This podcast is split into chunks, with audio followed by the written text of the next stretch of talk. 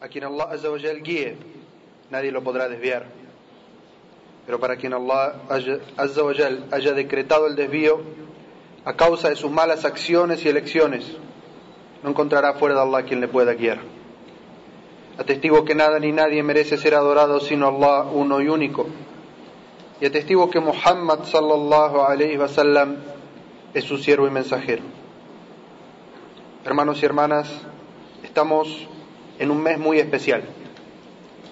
Este es el mes de Rabiel Awal, el tercer mes en el calendario islámico. En este mes nació el profeta Muhammad sallallahu alayhi wa sallam. Los historiadores tienen distintas fechas, si fue el día 9 o fue el día 12 de este mes, el cual nació el profeta sallallahu alayhi wa sallam. Pero sobre algo estamos seguros. Y es que el profeta Muhammad sallallahu alayhi wa sallam nació un día lunes. Un día lunes de este mes, el profeta Muhammad sallallahu alayhi wa sallam nació en la ciudad de la Meca. El año, los árabes le llamaban a ese año el año del elefante, Amul Fil, por alguna situación especial en la cual un rey de Etiopía había querido invadir la Meca y Allah lo había castigado por ello. Eso equivale al año 571 del calendario gregoriano. Entonces el profeta sallallahu alaihi wasallam nace un día lunes. Un día lunes también, el profeta sallallahu alaihi wasallam es elegido y comienza a llegarle la revelación. Como todos ustedes saben, el profeta sallallahu alaihi wasallam se retiraba a la cueva de Jirá, en la montaña de Jirá. Y es un día lunes por la noche que comienza la revelación en el sagrado mes de Ramadán. Y para ese entonces el profeta sallallahu alaihi wasallam tenía 40 años seis meses y doce días, según el calendario islámico lunar. Y tenía para esa época 39 años, tres meses y 22 días, según el calendario solar o gregoriano. Pero allí no termina la historia del día lunes. ¿Quieres saber qué día emigró el profeta sallallahu alaihi wasallam de la Meca a Medina? El día que Allah le autorizó al profeta dejar la ciudad de la Meca cuando ya los musulmanes habían emigrado? Pues sí, fue un día lunes. Un lunes por la noche el profeta sallallahu alaihi wasallam dejó su casa y se fue a la casa de su amigo y confidente Abu Bakr as-Siddiq. Y antes de que comenzara el Fajr, ambos habían iniciado el camino hacia Medina. Un camino que hoy tardamos cuatro o cinco horas por una vía rápida. El profeta sallallahu alaihi wasallam y su compañero Abu Bakr tardaron dos semanas en llegar, caminando y a camello. ¿Y sabes qué día el profeta sallallahu alaihi wasallam llegó a Medina? Dos semanas después, sí, un día lunes. El profeta sallallahu alaihi wasallam llega a la entrada de Medina, Cuba. ¿Y sabes qué día fallece el profeta Muhammad sallallahu alaihi wasallam?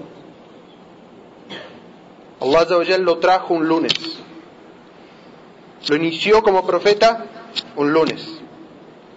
Y se lo llevó, que la paz y las bendiciones de Allah sean con él, un día lunes. Y el profeta sallallahu alaihi wasallam ayunaba los días lunes. Y una vez fue preguntado, mensajero de Allah, ¿por qué ayunas ese día?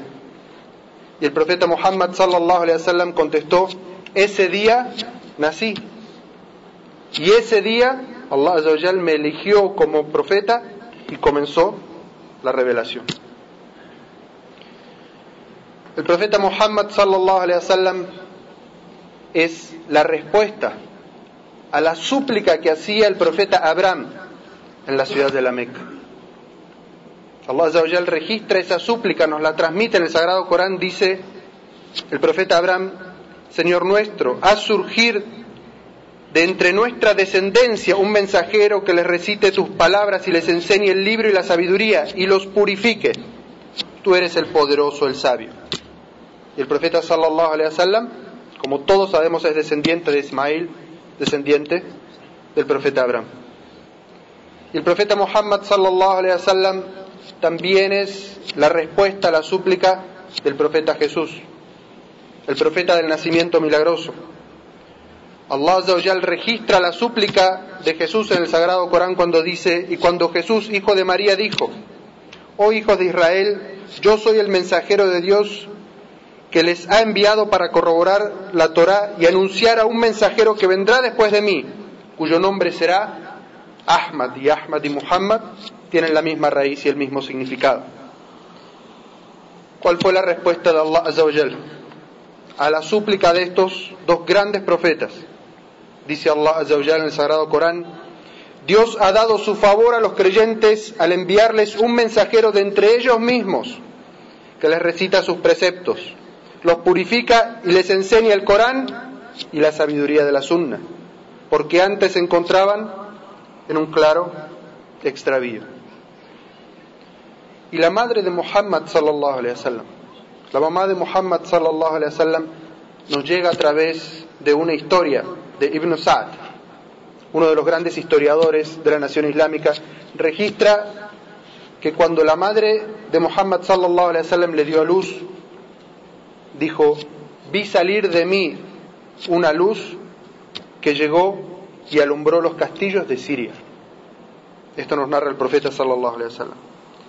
Ibn Rajab, uno de los grandes sabios del Islam, dijo, esa es la luz de la guía de Muhammad sallallahu alaihi wasallam que iba a llegar a toda la humanidad. E Ibn Kathir, uno de los grandes exégetas del Sagrado Corán, dice, ¿por qué Siria? ¿Por qué está mencionado Siria allí? Y la palabra Siria en árabe es Sham, no es lo que es el país de Siria hoy, sino lo que encierra Siria, Jordania, el Líbano, nuestra Palestina ocupada. Todo eso es la zona de Sham. Ibn Kathir dice, se menciona Siria porque el Islam se va a establecer allí con fuerza. Ibn Kathir, ¿de dónde era? De Damasco, de Siria. Ibn Kathir dice, porque el Islam se iba a establecer allí con fuerza y porque iba a ser la fortaleza de los musulmanes al final de los tiempos. Ibn Kathir menciona dos hadices sobre este tema muy interesantes. El primero está registrado en Sahih Muslim. Y el profeta sallallahu alaihi wasallam dice en este hadiz, cuando el anticristo y su ejército estén persiguiendo a los creyentes y lleguen hasta Siria y vayan a enfrentarse a los creyentes que están allí, en ese momento descenderá a Isa. Jesús va a descender en ese momento. Y cuando el anticristo, el Dajjal, lo vea a Isa, va a caer derrotado y va a empezar a deshacerse como se hace, como se deshace la sal en el agua. Y en otro hadith el profeta sallallahu alaihi wasallam dice, un grupo de mi umma, de mi nación, continuará luchando por la verdad y prevaleciendo hasta el día de la resurrección. Dijo el profeta sallallahu alaihi wasallam, cuando esté el anticristo, entonces Jesús descenderá.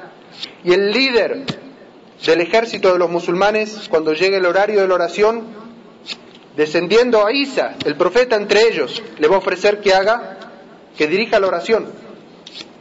Ahí Isa, Jesús se va a negar y va a decir, ustedes los musulmanes son líderes unos de otros. Y va a rezar detrás de un imán de los musulmanes. Y el Bukhari cuando narra este hadiz al final dice, y todo esto sucede en Sham, en Siria. Muhammad sallallahu alayhi wasallam nace un día lunes. Y Muhammad sallallahu alayhi wasallam es el último de los profetas enviados a la humanidad.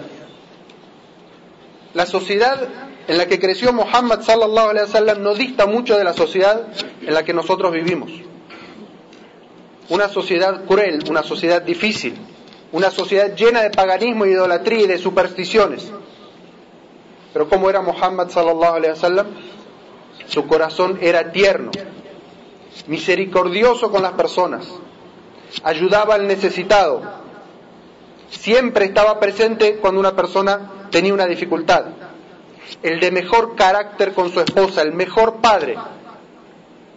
Muhammad sallallahu alaihi wasallam no vivía de lo que le daba la gente. Muhammad sallallahu alaihi wasallam desde joven, muy joven, trabajaba para ayudar a su familia. Honesto era el profeta sallallahu alaihi wasallam.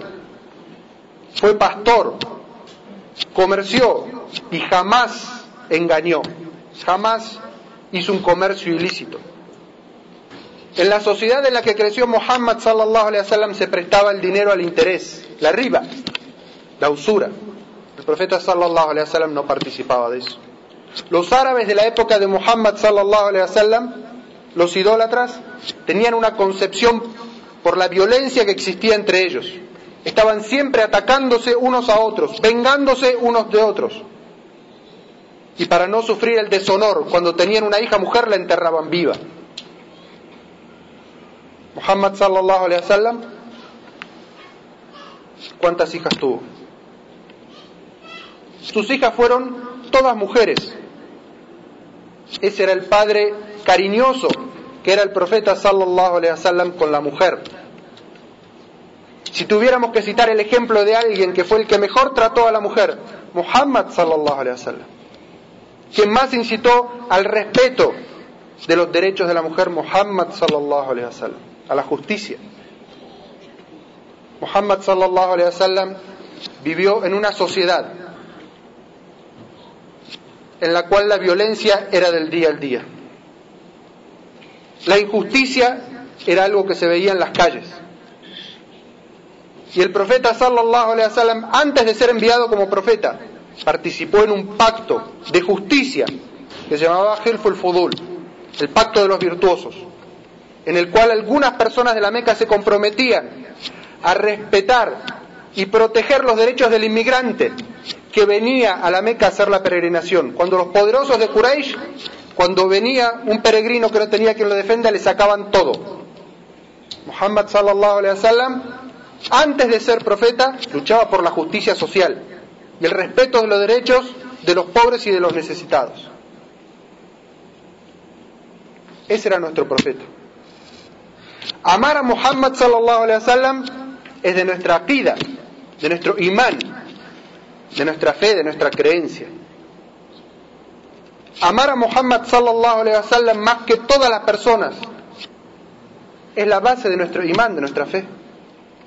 El profeta sallallahu alaihi wasallam y todos ustedes conocen ese hadiz. Dijo, ninguno de ustedes ha de completar su fe hasta que yo no sea más amado para él que su padre, su hijo y el resto de las personas. Darle prioridad a Muhammad sobre el amor a cualquier ser creado para nosotros es parte de nuestro imán. La parte más sublime del amor por el ser creado. No podemos dar a nadie prioridad sobre la palabra de Muhammad sallallahu alaihi wasallam. Allah nos advierte sobre eso en el Sagrado Corán. Dice que aquellos que desobedezcan las órdenes del mensajero de Allah estén precavidos, no sea que les sobrevenga una desgracia o les azote un severo castigo. A la palabra de nadie podemos dar prioridad sobre la palabra de Muhammad sallallahu. La palabra más verídica, el libro de Allah.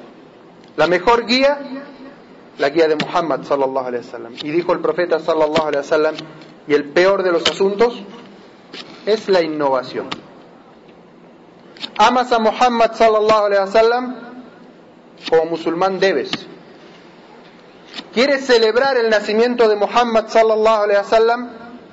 Ámalo con tu corazón. Estudia su vida. Compórtate como el profeta sallallahu alaihi wasallam se comportaba. Adquiere su carácter, sus cualidades. Implementa su sunna en tu vida. Adora a Allah como adoraba Muhammad sallallahu alaihi wasallam. Divulga el Islam como Muhammad sallallahu alaihi wasallam dejó sobre tus espaldas esa responsabilidad cuando dijo que haga llegar esta palabra, cuando dio su último discurso, el presente al ausente. Si amas a Muhammad sallallahu alaihi wasallam, haz todo esto. Hacer una fiesta por el nacimiento de Muhammad sallallahu alaihi wasallam no es del Islam. El profeta jamás festejó su cumpleaños, una fiesta por su cumpleaños.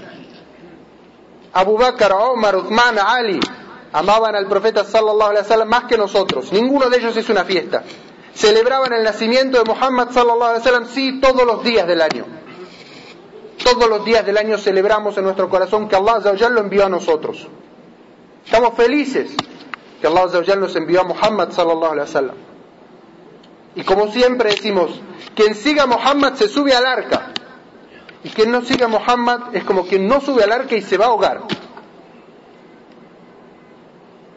Pero hacer una fiesta por el, por el nacimiento de Muhammad sallallahu no es del Islam, no es la forma de demostrar nuestro amor por el profeta Muhammad sallallahu alaihi wasallam. Él no lo festejó, sus sahabas no lo festejaron. Por 400 años nadie conoció lo que era hacer una fiesta el día del nacimiento del profeta sallallahu alaihi wasallam. 400 años. Los primeros que festejaron, hicieron una fiesta por el nacimiento de Muhammad sallallahu alaihi wasallam fueron los fatimitas en Egipto. Los fatimitas son una secta desviada, algunos sabios ni siquiera los consideraban musulmanes. Durante 400 años nuestra umma no conoció una fiesta el día del nacimiento de Muhammad. Pero si lo amamos, claro que lo amamos. ¿Estamos felices de su nacimiento? Claro que sí. ¿Cómo celebramos en nuestro corazón esa felicidad? Siguiendo su ejemplo. Aprendiendo su vida. Implementando su vida en nuestras vidas trayendo su ejemplo a nuestros hogares y nuestras personas, recordando su palabra. ¿Cuántos hadices memorizamos por Allah? ¿Cuántas palabras del profeta sallallahu alaihi wasallam repetimos a diario? ¿Cuánto más deberíamos traer sus palabras que son miel para nuestra boca a nuestro día a día y decir, dijo Muhammad esto y dijo Muhammad lo otro? Y cuando alguien escucha, Muhammad dijo dejar de prestar atención a cualquier cosa y prestar con amor atención a lo que dijo Muhammad. Así celebramos. De esa manera realmente celebramos nuestro amor por Muhammad sallallahu alaihi wasallam. Y no haciendo algo de lo cual el Islam por 400 años no conoció. Quiere Allah azza wa guiarnos, concedernos el amor a Muhammad sallallahu alaihi wasallam y que Muhammad sea el ser más amado para nosotros y que la luz de la guía de Muhammad sallallahu alaihi wasallam entre en nuestros corazones y en nuestras vidas.